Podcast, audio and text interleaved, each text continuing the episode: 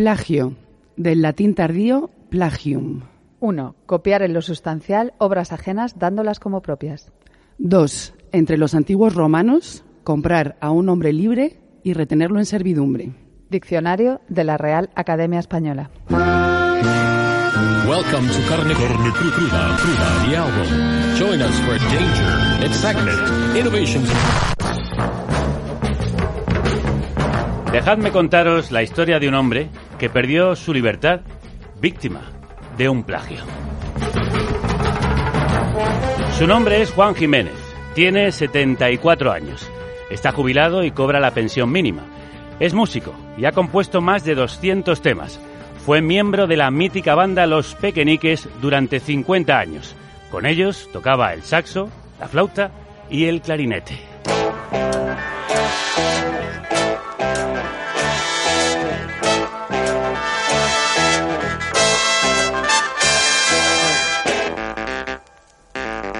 Y su hijo, Daniel Jiménez, acaba de escribir un libro sobre él, contando su historia. A principios de los años 90 del pasado siglo, Juan Jiménez ideó un formato novedoso para un programa de televisión que llamó Parquelandia. Los niños concursantes caminaban por un tablero gigante, miraban a cámara para lanzar un dado electrónico y realizaban pruebas según las casillas en las que caían. Juan lo presentó a la televisión pública y grabó un programa piloto. Para poder hacerlo se gastó todos sus ahorros, hipotecó su casa, vendió el pub que tenía y contrajo deudas millonarias. Entregó el material a la cadena y esperó una respuesta. Pero esta tardaba, tardaba y tardaba en llegar. Entre tanto, los tres directivos con los que había firmado acuerdos y contratos se marcharon a una cadena privada. El 2 de octubre de 1993 se estrenó en esa cadena un programa con las mismas características que el que había sido ideado por Juan Jiménez.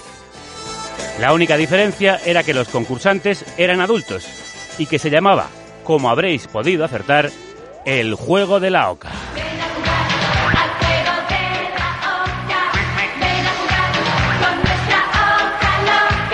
Juan interpuso una demanda por plagio. El proceso judicial se alargó durante años. El programa siguió emitiéndose cada sábado con récords increíbles de audiencia. El formato se vendió a varios países, generando beneficios millonarios a la cadena y a sus supuestos creadores. En plena euforia de las televisiones privadas, España se enriquecía gracias a la corrupción y al fraude. Hoy, 30 años después, el caso judicial aún no se ha resuelto. Juan acumuló toda la documentación del caso con idea de escribir un libro. Contratos, cartas, registros de propiedad intelectual, sentencias, comunicaciones con el abogado. Un libro que demostraría la tremenda injusticia de la que había sido objeto. Pero el libro finalmente lo escribió Daniel Jiménez, uno de los niños concursantes que participó en aquel primer programa piloto. En su libro, El plagio, publicado por Pepitas, no da el nombre de los directivos ni del fatídico concurso, no enseña ninguna documentación, sino que cuenta la historia de un hombre, su padre, que perdió la libertad y la felicidad víctima de un plagio. Y para ello Daniel se inspiró en este clásico de los pequeñiques, que estamos escuchando, buscando a través de la escritura un lugar donde siempre brille la luz en las tinieblas.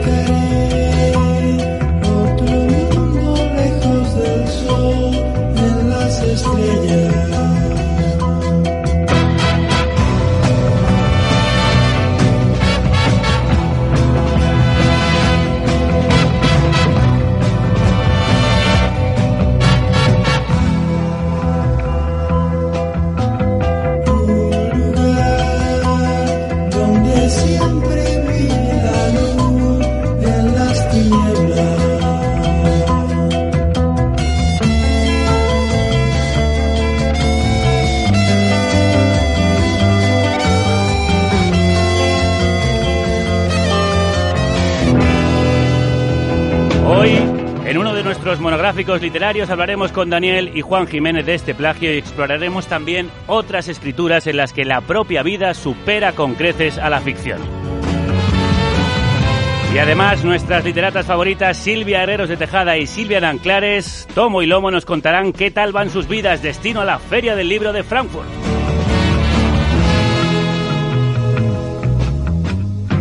Vamos a buscar ese otro mundo lejos del sol en las estrellas. Muchos años después, En un lugar de la Mancha de cuyo nombre no quiero acordarme. Había una vez un principito que habitaba un planeta apenas... Vine a Comala porque me dijeron que acá vivía mi padre. Y que tenía necesidad de. Mi madre me lo dijo. Tomo. y lomo. Mis queridísimas Silvias, ¿qué tal? ¿Cómo estáis? Crudos días. Crudos días, Javier.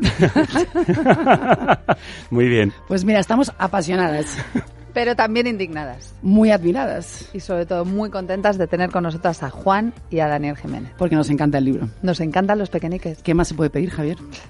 Pues no, no se puede pedir nada más, porque hoy además tenemos el honor de que no solo Daniel, sino también su padre Juan, que hasta ahora no había hablado en medios, participe en esta entrevista. Juan, Daniel, crudos días, bienvenidos.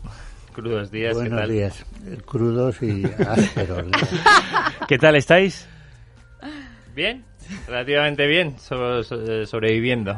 Bueno, el libro, el libro está siendo un éxito, Daniel. Sí, en parte sí, en parte está gustando, sobre todo es lo importante, hay una segunda edición y, Mm, y las reacciones son positivas.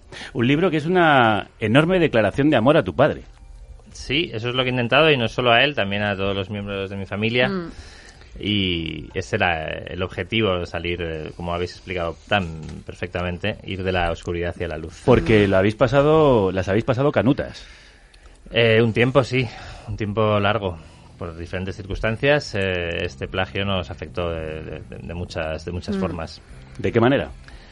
Bueno, como, como has contado, sobre todo mm, te puedes imaginar pues las dificultades económicas que, que conllevó y, y también la indignación a, a nivel ya moral eh, y, y psicológico, problemas eh, bueno pues que se, que, se, que, te, que te afectan de una forma, sobre todo a la persona que tengo aquí a mi lado, que es a mi padre, por- porque él era el creador y el, el que tenía que haber recibido lo que, lo que se llevaron otros.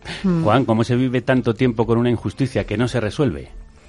Amargado. La verdad es que uno está amargado la mayoría del mayor tiempo que vives, pero como no hay solución, parece ser que en España no hay solución para los ladrones. Los ladrones siguen campando a sus anchas y no hay quien ponga coto. Y sobre todo cuando es un tema como en este caso es eh, que roban no solamente a las personas sino también a un ente público. Los entes públicos parece parece ser que no les importa. ¿no? ¿Y cómo llevabas tú que eso afectase tanto a tu familia? Porque esa es la doble carga. No solo que te han robado y que hay una injusticia, sino que tu familia está pagando las consecuencias. Bueno, hubo un tiempo en el que ellos eh, sufrieron menos, por puesto que estaban estudiando, y yo lo que pretendía es que no les afectaran los estudios, ¿no? Entonces ellos sacaron sus carreras, afortunadamente cada uno sacó su carrera adelante, sacó sus estudios adelante y los sufrimientos eh, sí que los llevaban, los llevaban por dentro y yo sobre todo procuraba que les llegara lo menos posible. ¿no? ¿Y tu mujer, que siempre ha estado ahí al lado? Ella es un tesoro, ella es un tesoro que, que es capaz de, de a pesar de, de las circunstancias, eh, darnos ánimos o, o estar haciendo la comida, que ya es lo más duro. Mucho. Oye, Juan, veo que has traído tu propia versión del libro, que es Historia de un plagio. Bueno, toda la documentación de la Sí, que hablábamos, que él ha ido recopilando durante años. Entonces te quería preguntar, ¿qué te ha parecido que tu hijo escriba sobre ti? A mí me, yo soy un admirador de Dani desde, desde pequeñito. Está No lo dice claro porque que- esté delante. No, no, él, él lo sabe. Yo los cuentos que escribía de pequeño, el primero que los leía era yo, si podía, ¿no? Y el primero que, que hacía una crítica y casi siempre positiva porque no me dejaba otra. y a ti, Daniel, porque no es nada fácil escribir sobre las personas que queremos, pensando además que podemos hacer daño, ¿no? O sentirse dolidas. Sí. Y además tú explicitas mucho estas dudas, estas contradicciones, ¿no? En la escritura. Claro, porque yo antes, los otros libros, mm, bueno, pues escribí, digamos, sin permiso sobre, sobre, sobre todas las personas que me rodeaban y tampoco fui muy, no sé si justo, pero bueno, igual no tan agradecido como podría haber sido, ¿no? Y, y en este libro quería ser todo lo contrario, quería demostrar, como has dicho antes, ¿no? el amor que, que, que tengo y también, bueno, las, las dificultades a lo mejor que se que se plantean a nivel ya no solo literario, sino a nivel bueno psicológico Sí. para mí y para ellos. ¿no? Daniel, es curioso que tú fuiste uno de los fundadores de un movimiento llamado plagiarismo. Erais los plagiaristas. Éramos los Qué manera de sublimar el dolor que habías sentido. Eso es, todo muy, yo no sé si es freudiano, pero psicoanalítico, algo, algo sí. Algo así había, era, era como intentar hacer algo cómico de, de ese, de ese padecimiento, ¿no? Y bueno, por supuesto, pues hay que aclararlo que nosotros éramos plagiaristas, pero no plagiadores.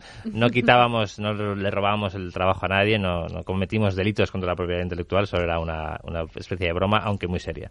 Y esta novela también ha sido una manera de sublimar todo lo que habéis vivido en la familia todos estos años. Sí, yo para mí sí, desde luego, y por, por las reacciones que ha habido en, en- en todos los que la han leído, también de alguna forma ha sido pues liberadora un poco, intentaba ser sanadora, eh, bueno, reparadora, to- todas estas eh, Sí, ya que no lo repara la justicia, por lo menos que lo repare la literatura. Eso es, la justicia poética tan, tan an- anhelada. eh.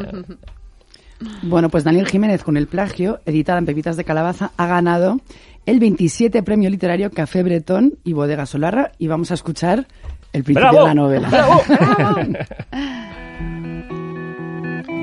La semana que me nombraron encargado del restaurante en el que he estado trabajando durante los últimos cuatro años, descubrí que al hablar de mi padre daba la impresión de que estaba muerto. Habíamos cerrado. Estaba con un tipo que solo llevaba un par de días en plantilla. Nos servimos una cerveza y luego apagué todas las luces del local menos las de la barra, que apenas nos iluminaban. Ni que pagaras tú la factura, se quejó él. Tengo que minimizar costes, le dije yo. Y además, es una costumbre que me transmitió mi padre. Si alguna vez nos dejábamos la luz encendida al salir del baño o de la habitación, él se encargaba de apagarla y nos decía, el que paga, niños, apaga.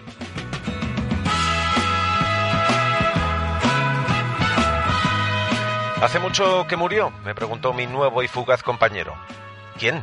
Le respondí. ¿Tu padre? dijo él. Mi padre no está muerto. Después de esta conversación me prometí que al hablar de mi padre tendría muy presente que estaba vivo, que su vida aún no había acabado y que antes de que llegara ese momento tenía que hacer algo para evitar que su historia, su lucha y su memoria murieran con él.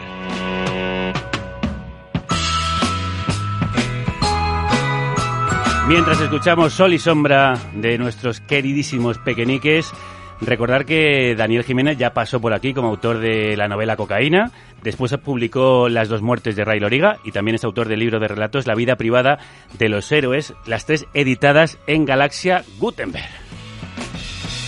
Bueno, vaya principio potente. Yo me he emocionado y Sí, todo. ¿qué fue lo que te llevó, lo que encendió la chispa, que te llevó a escribir este libro 30 años después de que pasara el plagio? Pues una serie de circunstancias, esa es bastante eh, puntual, pero bueno, que te... Determinante, que te- ¿no? que te- sí, es determinante porque te, se te ilumina algo, ¿no? De por qué yo estoy hablando en pasado de, de mi padre, ¿no? O por qué, porque ese, mm, bueno, estoy dejando esta historia tan potente, tan- tanto a nivel literario como, bueno, como a nivel legal y, y a, y a nivel familiar, ¿no? Y sobre todo, bueno, también el, como mi padre, mi padre ha dicho que tiene su propio libro, eh, Que le has plagiado. eso, eso, vamos ahí. que vamos tú le has plagiado el libro a tu Bueno, padre. yo he hecho una, una revisión. he hecho una pequeña revisión de su libro. A ver si vas a tener que demandar a Daniel, Juan. No, no, Daniel eh, no, no plagia, lo que hace es escribir él su propia historia del plagio.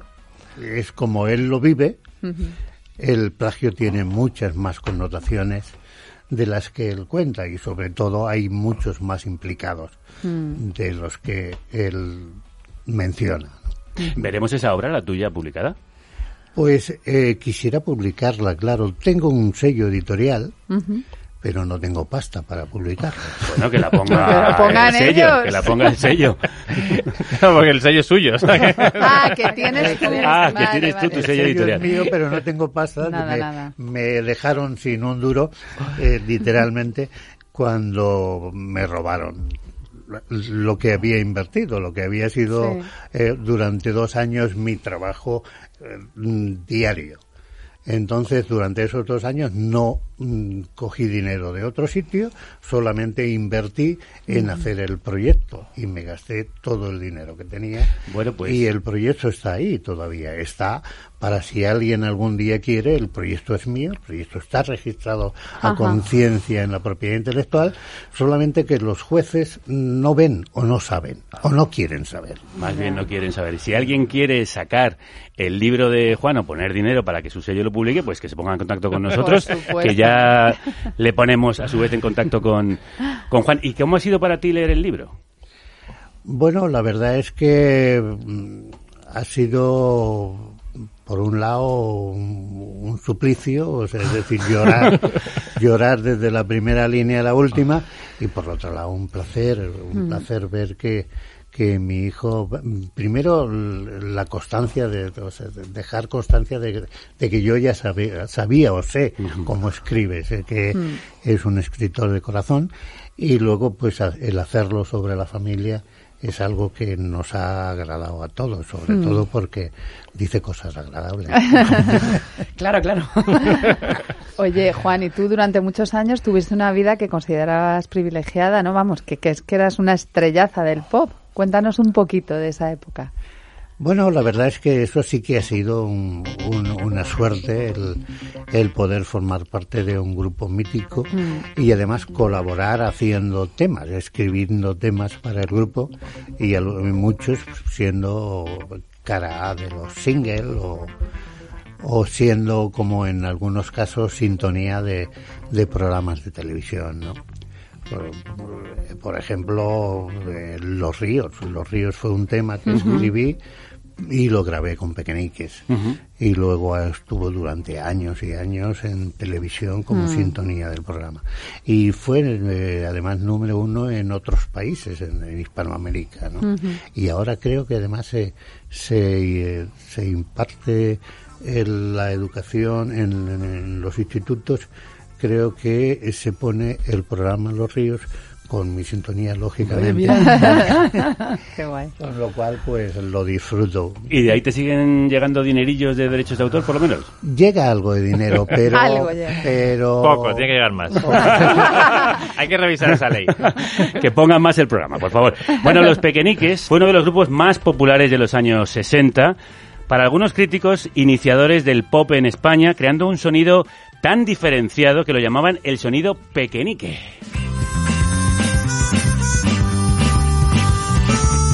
Que trascendió fronteras y consiguió convertir la música instrumental en música de masas. ¿Eso cómo lo hicisteis? Yo he tenido una banda instrumental, he tenido de hecho varias bandas instrumentales, de hecho muy inspiradas algunas de los pequeñiques, te lo dije cuando te conocí, y nunca tuvimos el éxito de los pequeñiques. ¿Cómo lo hacíais? ¿Qué tenía el sonido pequeñique? Yo creo que sobre todo había mucho trabajo detrás. -huh. en, en, cuando yo entré en el grupo para grabar un, un LP tardábamos un año. Uh -huh componíamos Vaya. múltiples temas y luego llegaba el, el productor o sea, llegaba el, el, director artístico que era Traukeli, porque es bueno decirlo, era un hombre increíble dentro del, de la música y elegía. Escuchaba todos los temas que habíamos uh, compuesto y, y, que estábamos ensayando y él decía este, este, este, lo, conforme los iba oyendo, tenía un, un gusto exquisito. Mm. Yo creo que eso colaboró bastante en el éxito, el que hubiera una persona que tenía muy claro qué temas eh, eh, se iban a aceptar por el público. ¿no? Bueno, y queréis unos musicazos, que veníais del jazz y demás y hacíais un pop exquisito. Muchas gracias, la verdad es que la verdad es que estoy contigo. Yo creo que sí, vamos. Somos además. fans, somos fans. Sí, sí, sí, Oye, Juan, entonces, ¿cómo pasas de ser músico a inventarte un programa de televisión? Bueno, eh, dentro de la música yo te- hice otras muchísimas cosas. Eh, pues, eh, ¿qué, qué te puedo decir? O sea, eh, el concierto de, de Joaquín Rodrigo en el, en el Retiro, haciendo eh, en todo el perímetro del, del Retiro, poniendo gradas y metiendo la orquesta dentro de Vaya. dentro del, del lago.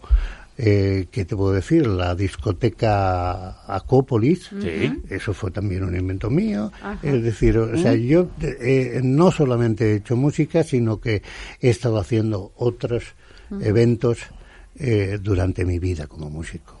Verdaderamente el, sin- el dinero lo sacaba más de la música, pero luego me divertí hace- haciendo todo. La creatividad igual, Daniel, la has heredado de padre. Se la ha plagiado también. Y Daniel, volviendo al libro, mm, bueno, hay un momento, ¿no? Que una vez denunciado el plagio, hay además un abogado villano, ¿no? Que decide aliarse con aquellos directivos que robaron la, ide- la idea, ¿no? Sí. Cuéntanos. Eso es lo más. eh, mm, bueno, es, es, Sí, es algo, es, algo- es- es una- es una- es que es como increíble, ¿no? Es de película. Cuando todo podía ir terrible, mal, o sea, va peor. Claro, o sea, entonces, bueno, eso a mi padre obviamente le, le- pone de muy mal humor, eh, más todavía. Porque es un señor, bueno, que está todavía ahí, ¿sabes? Está ocupando cargos importantes en, di- en di- en diferentes entidades y, y, bueno, hay un juicio pendiente contra él por, por haber hecho, por haber hecho esta mala praxis, porque presentaba mal los, bueno, presentaba a destiempo los informes, los pe- el peritaje, no lo quería pedir. Bueno, el caso es que ahí está una grabación y, y, y- y está pendiente de, de ver qué pasa. en el Claramente. Si, si por lo menos este señor mm, puede pagar una parte de- de- del pato, ¿no? Que es esto que... Claro. ¿Cuánto sería el pato? Bueno, creo O la que oca, hemos en este reclamado- Mi Yo padre le ha a- reclamado un al- dinero. al, al abogado solamente le reclamó el 10% de los derechos de lo facturado en España. ¿Qué son? Por Antena 3. F- eh, Antena 3 facturó en España 72 millones 200 y pico mil de pesetas. Qué barbaridad. De, de euros. De euros, digo, de euros. Y yo le pido el 10%, 7 millones 200 y pico. Bueno, pues me parece bien. pero no A mí confío, también. No, co- no confío en la justicia. En la justicia. o sea, es decir, eh, no confío en la justicia puesto que eh, mm, los jueces se dejan dar clases magistrales por ladrones como este, como el, como el, abogado que me llevó a mí. Él es, eh, es uno de los que les daba clases a los jueces. O sea, imagínate eh, eh, si un ladrón, o, mejor dicho, una persona que salía con los ladrones, si les da clases a los, a los jueces, Ya. pues ¿qué les puede decir? Una cosa, ¿y por qué has decidido no dar nombres, Daniel? Bueno, porque mm, tampoco me quería meter en un Para no meterte tú también en un juicio, ¿no? Es que entonces, entonces el juicio ya va contra mí y entonces la, la cosa, se, la cosa se pone peor todavía. No, bueno, eh, había que hacerlo, había que tener cuidado con ese tema, con el tema legal y, y, y luego creo que mm, parece como una especie de recurso literario y le da como más estilo, ¿no? Mm. Como más elegancia al, al libro. Parece que, Es una bonita excusa para decir que no querías meterte en un lío. Eso es. Eh, Juan, a ti te llegaron a ofrecer un dinero para olvidarte de la cuestión. ¿Por qué decidiste no aceptarlo y no rendirte? Porque es el mismo abogado, el, el corrupto, el abogado corrupto, el abogado que acepta eh, el dinero de los, de los ladrones. Luego, si yo acepto su dinero, soy peor que él todavía, ¿no? O sea, no, no podía aceptar ni, ni primero que eso no es dinero, eso no es dinero comparado con lo que ha producido. Y segundo, que me lo está ofreciendo alguien que ha, mm, eh, me ha traicionado, ¿no? Mm. No. Ha sido una lucha quijotesca. Es decir, contra viento y marea, mucha gente se hubiera rendido y hubiera dicho, bueno, pues por el bienestar de mi familia, por mi propio, si no bienestar moral, si el bienestar físico, pues acepto este dinero y tiro para adelante. No, no se puede hacer, ¿no? Yo creo que si tienes un poco de principios es imposible aceptar algo de alguien que primero es como hemos dicho, es un corrupto y segundo que es Que es el abogado que tenía que haberme defendido, ¿no? Que te traicionó, sí. Daniel, mientras escribías el libro, estabas a punto de ser padre. ¿Cómo te condicionó esto? ¿Crees que mires a tu, a tu padre con otros ojos? Ese es otro de los... Claro, cuando me has preguntado antes por qué, por qué era el momento de escribir Claro. ese libro, también fue que mi chica se queda embarazada y en ese durante ese tránsito, pues reevalúo un poco la relación que he tenido yo con mi padre, viendo también, planteándome qué tipo de padre voy a ser yo o, o- o qué es esto de la paternidad, ¿no? Y decíamos al inicio que para la estructura del libro te inspiraron los versos de la canción de los pequeñiques que hemos escuchado al principio. Buscaré otro mundo, lejos del sol, en las estrellas, un lugar donde siempre brille la luz en las tinieblas. ¿Por qué contarlo desde ahí?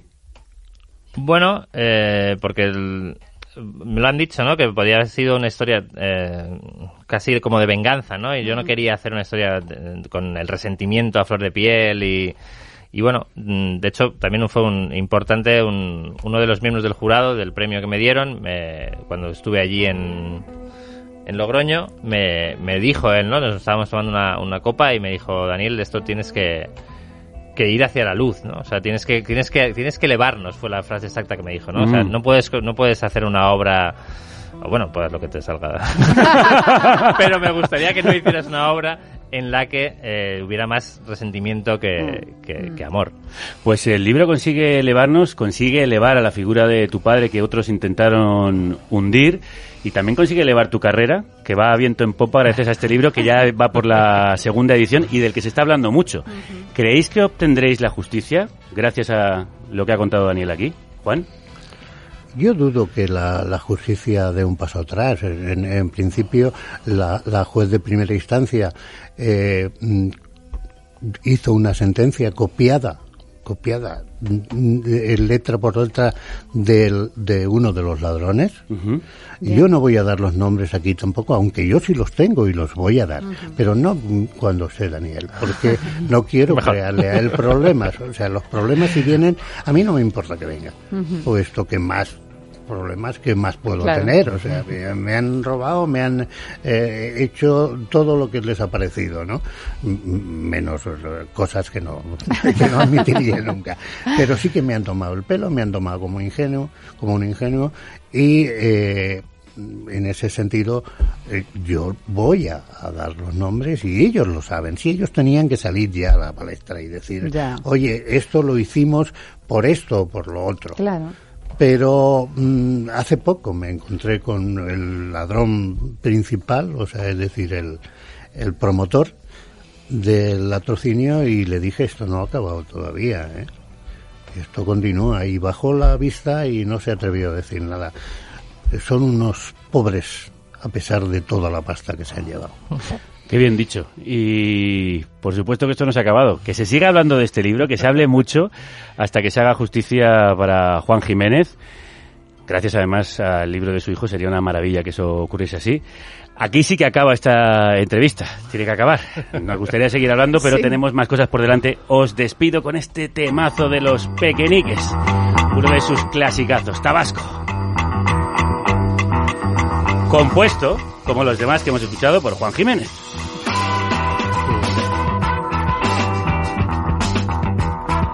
Juan, Daniel.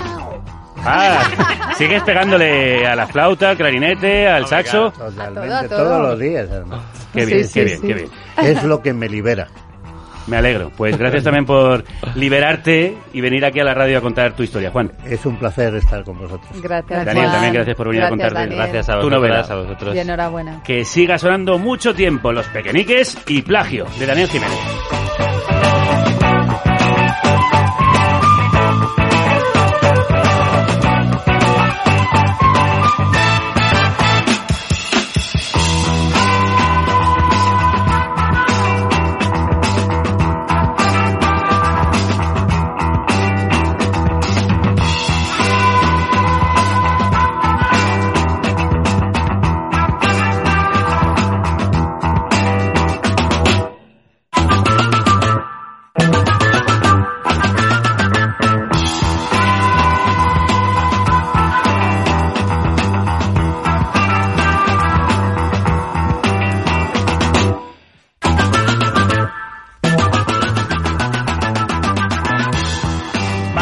Temazo.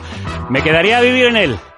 Y nos libera, sin duda. Pero ahora nos tenemos que meter entre rejas. Bis Avis. Un cara a cara literario. Un encuentro íntimo. En nuestro vis a vis, los libros se defienden en un tiempo extralimitado, como en un vis a vis carcelario. Y siguiendo la línea autobiográfica, hemos decidido interrogar a la escritora argentina Belén López Peiro, que cuenta en dos libros la historia de un abuso sexual. Los libros, brutales, descarnados, fabulosos, son ¿Por qué volvías cada verano?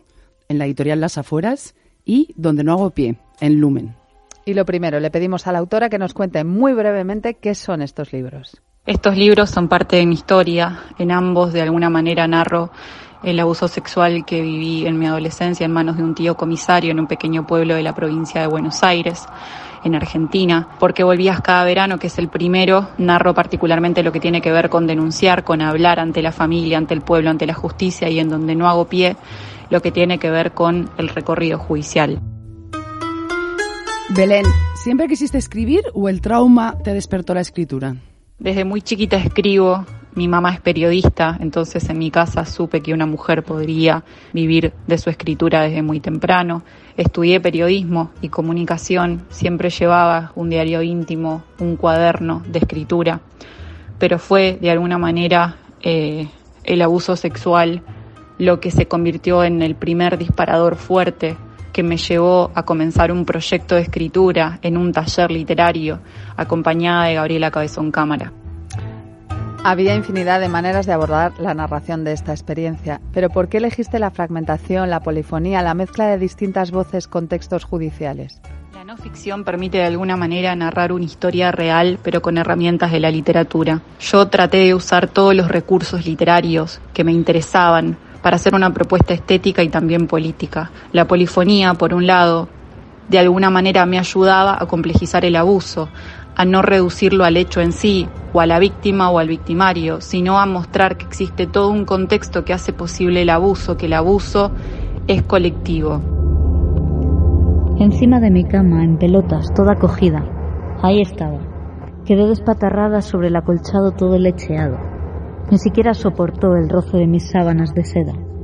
La habitación sigue a oscuras, pero más noche hay en mi pecho. Es que cuando está dentro mío duele. La piel se resquebraja por la fuerza de sus dedos, pero cuando se aleja y me deja como cuerpo usado, como una concha estirada y penetrada, el dolor es peor, porque se va, pero sé que va a volver. Escuchábamos un fragmento del demoledor ¿Por qué volvías cada verano?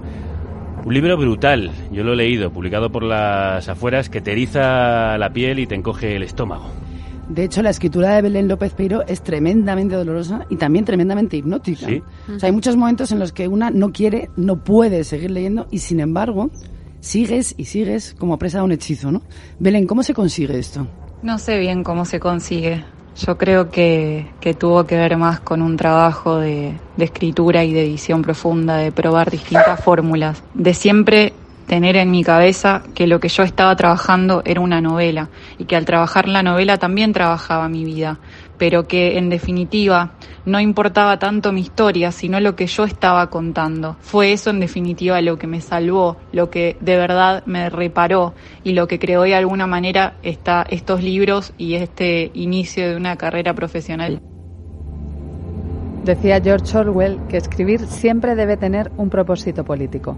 Cuéntanos, Belén, cómo tus libros han sido un fenómeno político y social en tu país. Creo que ambos libros son una apuesta estética y política. Creo también que continúan de alguna manera lo que para mí es muy valioso en nuestro país y en Latinoamérica en sí, que es la no ficción con la impronta de denuncia, ¿no? Que es utilizar de nuevo las herramientas de la literatura para narrar hechos reales, para cuestionar eh, la realidad que vivimos, para nombrar la violencia que nos atraviesa. Eso es una escritura política. En el canto de las olas. Y por último, le pedimos a Belén López Peiro de despedida que nos sugiriera una canción que nos diera una idea del desgarro de la atmósfera del libro. Y dijo que Natalia Lafourcade, porque hay una cierta oscuridad y un brillo en su música donde la autora se encuentra. Despidiendo últimamente todo lo que sucedió. Hoy saludo mi presente y gusto de este dulce adiós. Una estupenda canción para una estupenda autora. En tu puerto azul, quisiera saber de dónde vienes tú. Vamos a dejar que el tiempo pare, ver nuestros recuerdos en los mares y esta soledad Tomad nota. tan profunda. ¿Por qué volvías cada verano y dónde no hago pie? que en el canto de las olas me quisiera sumergir. Y seguimos sumergiéndonos en la literatura del yo, en la autoficción que hoy vertebra, atraviesa nuestro programa.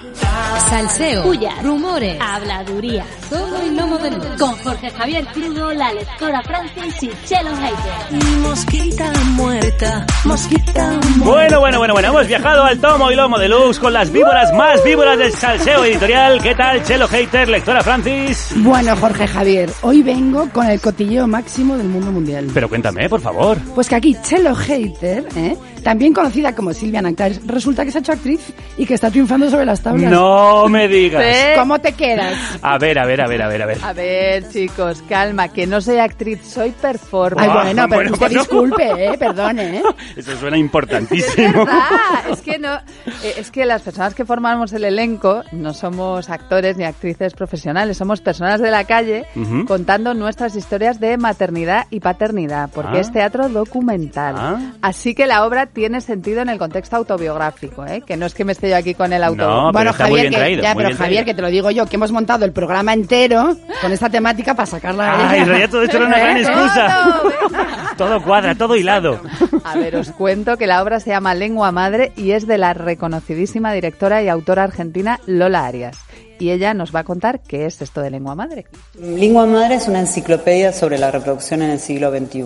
Es una obra en la que se van combinando historias de nueve personas diversas que tuvieron experiencias muy distintas de la maternidad. Sucede en una especie de gabinete de curiosidades donde están objetos que pretenden dar cuenta de un mundo. Hay una pantalla gigante donde se van proyectando documentos y, y donde se van representando en vivo imágenes. La obra es muy compleja también a nivel de imagen, sonido, música, video. Aclaro esto porque a veces la gente piensa que el teatro documental es un compendio de testimonios.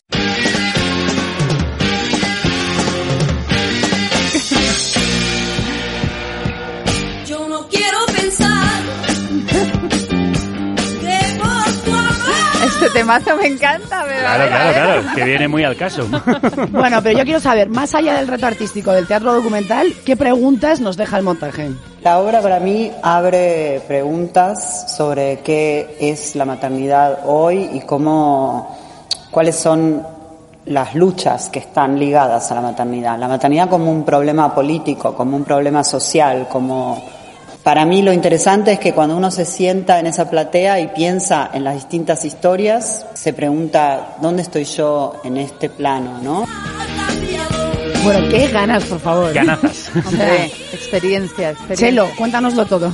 Pues mira, o sea, es que no sé por dónde empezar, pero aparte de todo lo que ha contado Lola, que es súper interesante, es que cantamos, bailamos, actuamos, pero sobre todo nos exponemos ahí en escena para abrir muchas conversaciones sobre la maternidad que no suelen tenerse ni en público ni en privado, ¿eh? Oye, eh, Chelo Hater, tú ya habías escrito sobre este tema. Sí. Sí, eres una reconocida autora. Eh, pero ¿cómo es contar esta experiencia más allá del papel como performer a viva voz? Pues nada, no- la verdad es que yo me he escudado siempre en la palabra y en el papel y esto es poner el cuerpo, que aquí lo hacemos también con la voz, pero ahí el cuerpo y es lo más difícil que hay. Además, eh, tener en cuenta que el teatro es como el arte político por excelencia, ¿no? Estoy ahí, yo a veces pienso, estamos ahí en, en la plaza pública de la ciudad contando lo más íntimo, ¿no? Pero la verdad es que uf, ha sido súper potente el proceso. Y con este temazo hardcoreta de perra vieja, argumento que puedas construir. No es debate que yo pueda decidir. que sale en la obra. Cuando el médico se permite juzgar.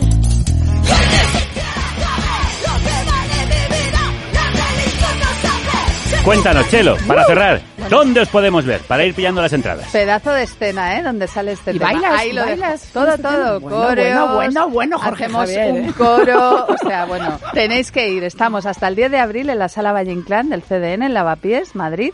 Y del 22 de abril al 8 de mayo en el Teatro Ayura de Barcelona. Y por favor, venid a vernos. No solo por verme a mí, que soy que sí. maravillosa, Vamos, sí, sino sobre todo porque es un montaje que os garantizo da para muchas conversaciones en las cañas de después. Ah. Ahí lo dejo. Ahí lo dejo, pero vamos, yo solo por verte bailar a perra vieja pago lo que haga falta.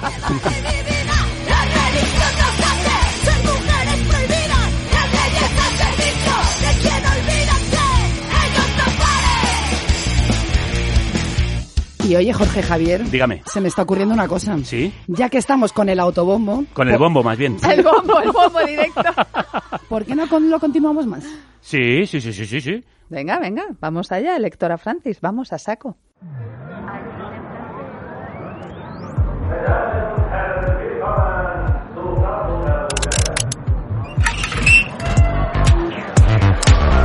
Damen und Herren, willkommen. En tu feria me colé. Un podcast literario de Silvia Nanclares. Y Silvia Herreros de Tejada. Literatura. Disidencia. Y underground. Hacia, la Feria, del, Libro de Frankfurt. Fritz con la aparato decía algo de comer. Mucho tormolón, pero nada de off. Sello super top, lo pasaré bien. Yo me preguntaba ¿Cómo nos podremos colar? Bueno, bueno, bueno, qué alegría escucharos cantar con lo que me gusta, además en un programa tan musical como el de hoy. Total. Esto es que ahora me venís con vuestros alteregos alemanes. ¡Qué barbaridad! ¡Cuántas personalidades! Pues sí, señor, porque aquí estamos Sturm, Tormenta. Y Drang, deseo. Bueno, pues muy bienvenidas, muy willkommen sois a Carne Cruda. Eh, ¿Qué tal? ¿Cómo vais con vuestro podcast En tu Feria Me Colé? Os tengo que confesar que os sigo con pasión, soy un fan incondicional. Hombre, Aquí un amigo, más. un siervo. Faltaría más. Pues mira, vamos genial, Javier. Ya estamos en el Ecuador de nuestro podcast literario con el Goethe Institut, en el que os guiamos hacia la Feria del Libro de Frankfurt de 2022, donde España es invitado de honor. Y sí, todo va genial, súper guay, salvo que... Aún, aún no hemos conseguido colarnos las cosas como son. A ver, y eso que hemos hecho unos programazos importantes. Sí, los podéis encontrar en todas las redes, en todas las plataformas de podcast. Sí. Sí, como aquel el, el de la increíble fiesta de literatura anticolonial que presentó con vosotras Gabriela Biener. Vamos. Sí, y también hemos hecho huelga de papel, a ver si alguien nos hacía caso por ahí. Hemos entrevistado a tweet literatos, booktubers, nos hemos metido en el mundo Wattpad. Y nada, aquí seguimos haciendo méritos. Qué vida esta, Javier, yo de verdad. En fin. Pero nosotras siempre a tope. Deja de dar golpes en la mesa. Es que, es que me emociono. Que te vienes arriba. Bueno, ya este tomo y lomo de escrituras del yo, en pequeña fusión con En tu feria de cole, hemos traído a una autora y un libro al que teníamos muchas, muchas ganas. Pero muchas. Ella es Laura Alzola Kirchgens, periodista de ascendencia vasca y alemana, y su primer libro se llama No os recuerdo, una historia familiar de cuando Europa se desmoronaba. Como que de cuando Europa se desmoronaba, si se está desmoronando Eso te ahora. iba a decir, o sea, si antes se desmoronaba, ¿ahora qué? Ahora ya se ha desmoronado. que está editado en, esa, en ese sello que nos encanta, que es Libros del Cao. ¡Vivo! Hola Laura, ¿qué tal estás? Hola, ¿qué tal? Muy bien, muy contenta de estar aquí. Pues nada, qué dolorosamente actual resulta tu libro leyéndolo ahora con este subtítulo y con el dramatiquísimo contenido. Cuéntanos sí, sí. Cómo, cómo estás viviendo la guerra después de haber escrito este libro y haber investigado esa otra guerra. Bueno, creo que para todos nosotros o para mucha gente está siendo muy difícil seguir las noticias, eh, pero, pero jo, si has escrito un libro que va justamente de esto y que se hace preguntas acerca de, por ejemplo, si, si las madres eh, hoy en día no eh, se escriben WhatsApps con sus eh, hijos soldados en la guerra, eh, no sé, yo me hago, pre- me hago preguntas en el libro que es que ahora veo reflejadas en la realidad, en los medios, eh, y solo han pasado pues unos meses desde que desde que sa- salió, ¿no? Eh, el, el, libro se publicó en septiembre y, y digamos que la realidad eh, que vemos ahora en los medios eh, impresiona muchísimo. La historia comienza en 2018, durante una visita a tu casa familiar en Alemania, donde encuentras un archivador con una inscripción en el lomo que dice Familiengeschichte, historia familiar, y ahí encuentras las cartas que se intercambiaron durante cinco años eh, tus abuelos, entre 1944 y 1949, cuando ni siquiera se conocían en persona. Sí, no os recuerdo, es una historia familiar que comienza, como decías, en 1944 y también en 2018, que es cuando encuentro las, las cartas. En 1944 mis abuelos maternos comenzaron a escribirse cartas, eh, se conocieron en plena Segunda Guerra Mundial, él estaba en el frente ruso y ella en casa de sus padres en Alemania y en aquel entonces tenían 25 y 29 años. Eh, y en Nos Recuerdo he, acompañado esas cartas que encontré en 2018 con mis apuntes, con mi mirada personal, digamos, eh, y con el contexto de aquellos años. ¿Esas cartas son las que les unieron? Sí. Eh, cuando comenzaron a escribirse ellos no se conocían en persona y de hecho tardaron años en, bueno, hasta que no terminó la guerra y él volvió de, de la prisión rusa, eh, pasaron cinco años eh, sin que se conocieran, mientras que eso se, se escribían. Les puso en contacto em, un, bueno, un amigo de la facultad de mi abuelo eh, estaba comprometido con una de las mejores amigas de mi abuela. Entonces, digamos que se pasaron la dirección y empezaron a escribirse. ¿Y qué despertó en ti el deseo de recordar y escribir este libro sobre tus abuelos? Eh, bueno, por un lado, por supuesto que está el interés personal, ¿no? Por conocer eh, mejor de dónde vienes. Y yo no les conocí en persona. Eh, fallecieron antes de que yo naciera. y por un lado está ese interés personal, pero por el otro lado, claro, según iba leyendo esas cartas, me di cuenta de que en ellas había había cosas universales, había preguntas que nos apelan, creo que a todos y a todas eh, y, vi que quizá había algo más ahí que explorar y algo que interesaría también a gente que no fueran sus nietas. Por ejemplo, ¿qué preguntas? Eh, mira, pues por ejemplo yo me hice preguntas como eh, por qué yo sabía más sobre la vida de los hombres en mi familia que sobre las mujeres. Al, yo, yo, conocía brevemente las historias de sus vidas, qué estudiaron, de qué trabajaron, qué, qué terminó con ellos en la, en la guerra, eh, pero, pero desconocía, por ejemplo, la vida de mi abuela, ¿no? Y en esas cartas se reflejaba, eh, se refleja el día a día en la guerra, pero no en el frente. Eh, digamos que los libros de historia eh, lo que nos han traído hasta aquí es esa historia heroica protagonizada por hombres, trágica, pero deja, mm, digamos, muy en segundo plano lo que se vivió en las casas. Eh, lo que se vivió en las ciudades que quizá no estaban, bueno, que no estaban en primera línea. Vamos a escuchar un fragmento de una de estas cartas de tu abuelo en las que empieza a conocer a tu abuela. En el este, 29 de abril de 1944. Estimada señorita D, por favor, no se alarme con la seriedad de estas líneas. Estos cuatro años de guerra me han moldeado, por supuesto, pero la alegría juvenil aún no me ha abandonado, aunque sí haya cambiado de rostro. Creo que mi alegría ahora nace desde cosas más verdaderas y es por lo tanto más profunda y más pura. Cultivar y preservar esta profundidad y pureza es una lucha y un arte. Laura, eh, sobrevuela el libro una especie de asombro al descubrir en estas cartas la realidad de esto, ¿no? De la vida en guerra. Tu abuela perdió a sus dos hermanos, que además murieron en el mismo día. Y además murieron en Ucrania.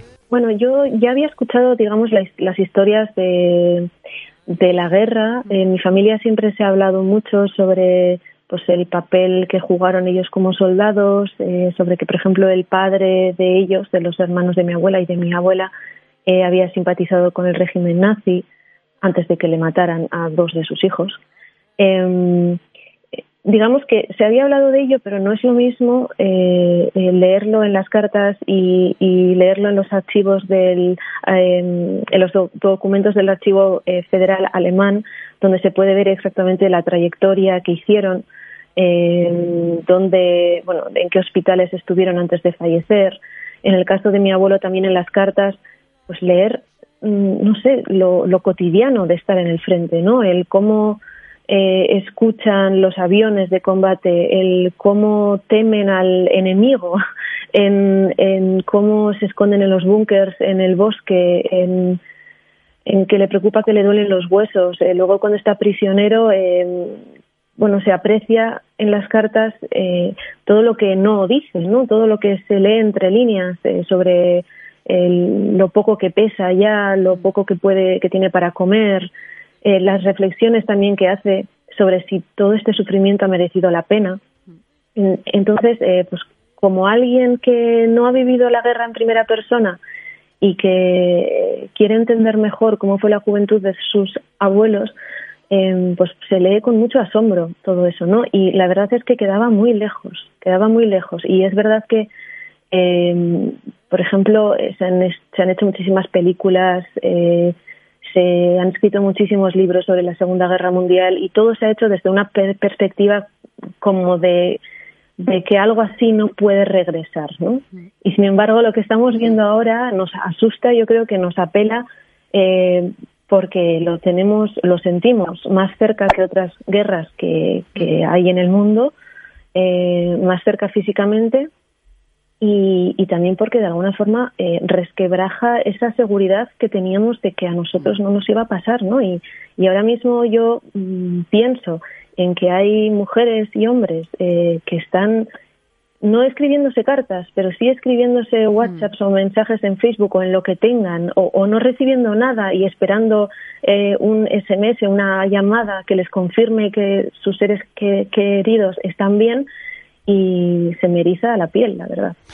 Y a nosotras también, escuchando tu relato y, y pensando en el libro, en un momento además tan acuciante, tan angustioso como el que estamos viviendo. Resulta espeluznante leer tu libro ahora, Laura. Sí, Mm, sí ¿verdad? Sí. Bueno, que sirva, que sirva de advertencia y ojalá Mm. Que el ejemplo de que esto no debe repetirse llegue a quienes lideran nuestros países. Laura, un placer enorme, emocionantísima el No Recuerdo, publicada en Libros del K. Un abrazo muy fuerte. Muchas gracias. Un abrazo. Bueno, y otros libros imprescindibles nos los trae nuestra ratona de biblioteca favorita.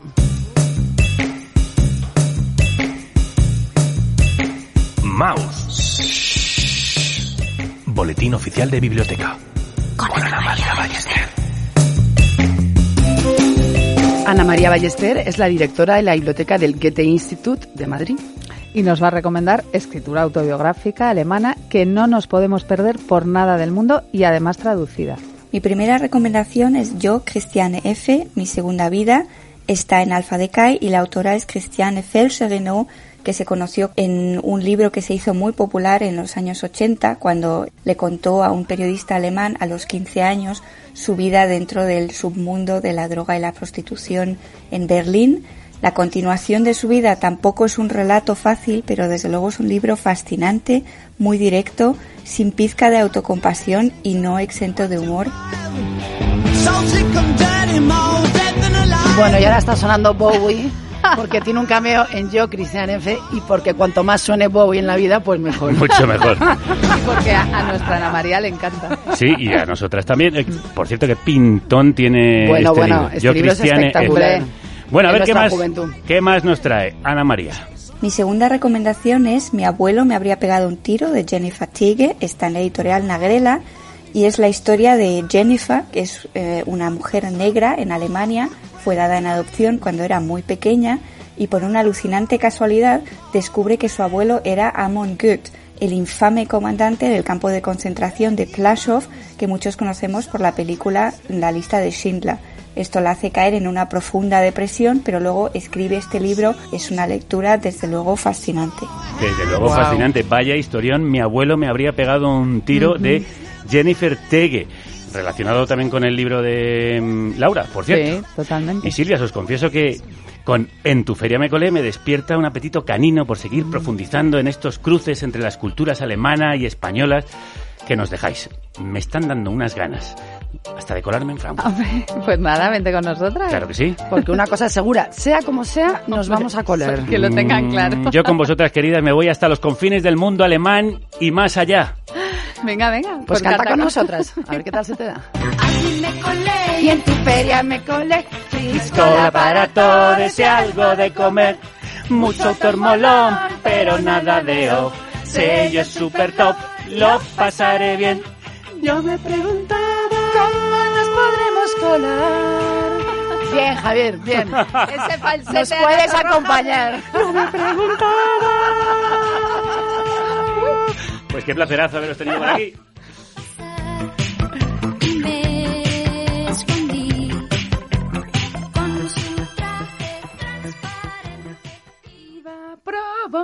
Provocando a la gente. No sé, si ha, no sé si se ha colado mi ay que me da con el objetivo de la Sí, cámara. sí, sí, se ha colado.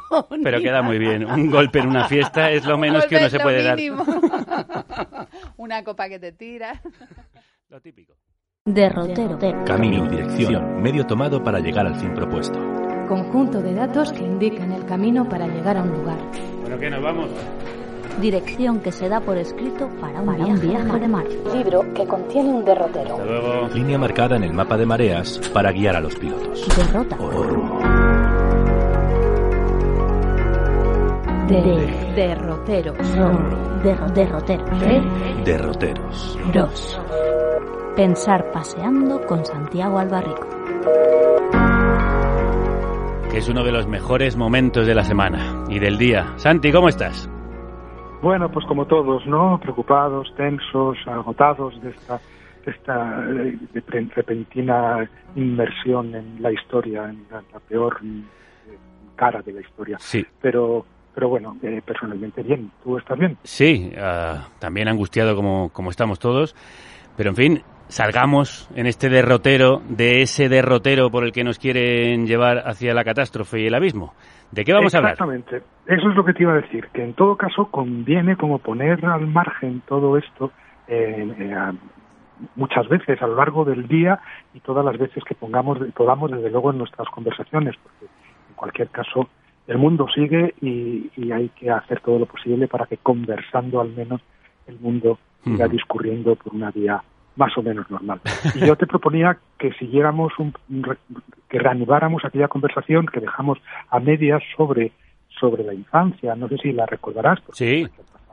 han pasado ya algunas semanas, pero, pero bueno, ahí habíamos hablado de lo que significaba la infancia, esta etapa de la vida que en realidad configuraba otra especie en, en la medida en que el, el ser humano era el único animal que, que tenía propiamente infancia, es decir, un periodo de larguísima dependencia de los otros, primero una gestación externa, que acaban, los seres humanos se gestan, terminan de gestarse fuera de, del vientre materno y luego porque, porque dura mucho tiempo y por lo tanto eso hace que dependamos todos mucho los unos de los de los otros.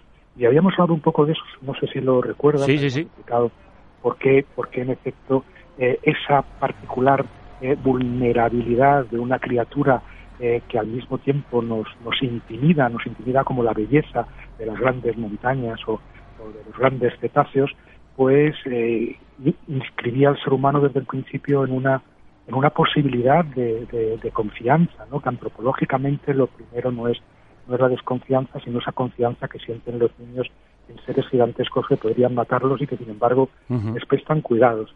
Y a partir de ahí habíamos hablado también de, de la de lo que significa el hecho de que esa dependencia dure tanto tiempo, ¿no? Porque yo creo que el- infantes son los que no pueden hablar y adquirimos adquirimos el lenguaje precisamente en un régimen de dependencia, sobre todo de dos personas, padre y madre, en el, digamos, formato eh, tradicional y en cualquier caso siempre de una, de una madre, de cualquier eh, sexo que sea, y eso implica que tengamos lenguaje y por lo tanto psicología. Y, y eso pues dificulta siempre la estancia eh, sublunar del hombre eh, en la historia. Nos acabamos volviendo todos un poco neuróticos por el hecho de que, de que la, la infancia dura mucho tiempo. Bueno, eh, precisamente por la aparición de la psicología, creo que no se podría entender a Freud si no existiera la infancia. Pues, pues obviamente, ¿no? Claro, es ahí donde escribe él el triángulo edípico, que para él pues es también la fundación del lenguaje a, través de, de los pronombres personales y, y de y de la y de la sexualidad como aquello que, que se reprime y reaparece de maneras muy distintas eh, a lo largo de, de- nuestra vida o en nuestro comportamiento habitual. Eh, al mismo tiempo creo que es interesante y nos estábamos, eh, a mí un poco ahí, ¿no? En esto de ver cómo la infancia se había ido, se había pro- prolongando eh, gracias también a, al esfuerzo de muchos luchadores por los derechos humanos. Es decir, que, que no hay que olvidar que, que, la, infancia hoy dura más porque eh, está prohibido que los niños trabajen. Es, una gran conquista, ¿no? La, la, escuela, por un lado, eh, es, eh, está ligada a la prohibición del trabajo. Los niños empiezan a escolarizarse de verdad cuando ya no tienen que ir al, al, taller o a, la, o a la fábrica y por lo tanto la escuela es como algo que hemos arrancado a la reproducción cíclica de la, de la, de la vida, eh, porque en otros animales en efecto no es así, hay que adaptarse de manera inmediata a las necesidades de la, de la vida y por lo tanto no nos podemos permitir la infancia. Y la infancia es dependencia de otros seres, lo que también está muy bien, eh, para que no nos olvidamos de, olvidemos de lo que somos, pero es también esta posibilidad de, de, aprender los unos de los otros, de escucharse en la distancia de la, de la escuela misma, y del juego, que el juego se nos olvida muchas veces que en la infancia significa básicamente algo que luego muchas veces olvidamos de, mayores, ¿no? Porque de mayores seguimos como jugando, creyendo que el juego es indisciplina, travesura y a veces insensibilidad frente al otro, y lo que es fundamentalmente el juego es aprendizaje de reglas. Uno acepta unas reglas, mientras está jugando respeta esas reglas. Esas reglas incluso las podemos acordar desde el principio con nuestros compañeros de juego, pero no hay nada que nos cargue más cuando somos niños que un tramposo. Y entonces de niños aprendemos a través del juego a no hacer trampas. Sí. absolutamente. Y, a relacionarnos también con los otros jugadores. Es una escuela de sociedad. E, exactamente, ¿no? Y, todo eso implica, yo creo, que la, que, la prohibición del trabajo infantil. No sé, que conviene recordar esta cosa que es muy reciente, ¿eh? porque fíjate que todavía Marx eh, en el año 1880 eh, creía que, que, bueno que antes de los nueve años no debían los niños trabajar, pero que a partir de ahí sí que debían los niños eh, trabajar más o menos dos, tres, seis horas diarias. O, o, Fourier, este, Charles Fourier, de los falancerios, ¿no? Que consideraba que para los niños era, era una delicia trabajar, precisamente en el régimen utópico que él proponía, pues como el trabajo para los adultos, los trabajos duros, los trabajos, digamos, más eh, eh, miserables y los más exigentes, el trabajo en la mina, por ejemplo, esos para los adultos son muy son muy duros y sin embargo para los niños son muy agradables y atractivos, pues hay que poner a los niños a trabajar en minas, pocas horas, ¿eh? pero pero eran los niños los que tenían que trabajar a las minas. Yo creo en cambio que es una es una gran un gran progreso el, el prohibir el, trabajo infantil y que esa es la condición misma de, la, de la escuela y del juego como aprendizaje de, reglas. Y, y, bueno, pues que vivimos en consecuencia eh, en una sociedad que por un lado ha, ha, arrancado a los ciclos de reproducción de la vida una etapa de privilegio, porque es la, el aprendizaje y de la adquisición del lenguaje y de las reglas que llamamos infancia, pero al mismo tiempo, como sabemos, a veces se nos olvida que la infancia es solo una, una etapa y que, como bien decía Kant en, el libro ¿Qué es la ilustración? La ilustración consiste en adquirir la mayoría de edad, es la, la humanidad que adquiere la mayoría de edad. Eh, todos los pueblos de la Tierra han, han inventado algún rito iniciático para pasar, digamos, de la infancia a la madurez, para inscribir socialmente a los sujetos en una, en una sociedad dada, ¿no? yo creo que vivimos eh, en una sociedad muy infantilizada y la paradoja es esta no porque no porque la escuela ocupe más sitio que sabemos que al contrario está retrocediendo o no porque el juego reglado eh, mm, eh, domine más los periodos de la infancia cuando muchas veces están las infancias devoradas por por los deberes redundantes y por y por esfuerzos de disciplina que muchas veces no conducen a nada, sino porque eh, vivimos en una sociedad infantilizada que no llega nunca a alcanzar la mayoría de edad, ¿no? Mm. Y eso tiene que ver, yo creo, eh, Javier creo que tiene que ver básicamente con, con, el, con el mercado. O sea, hay muchas formas de infantilizar a, a los sujetos. Una es las dictaduras. Las dictaduras infantilizan a los a los sujetos, ¿no?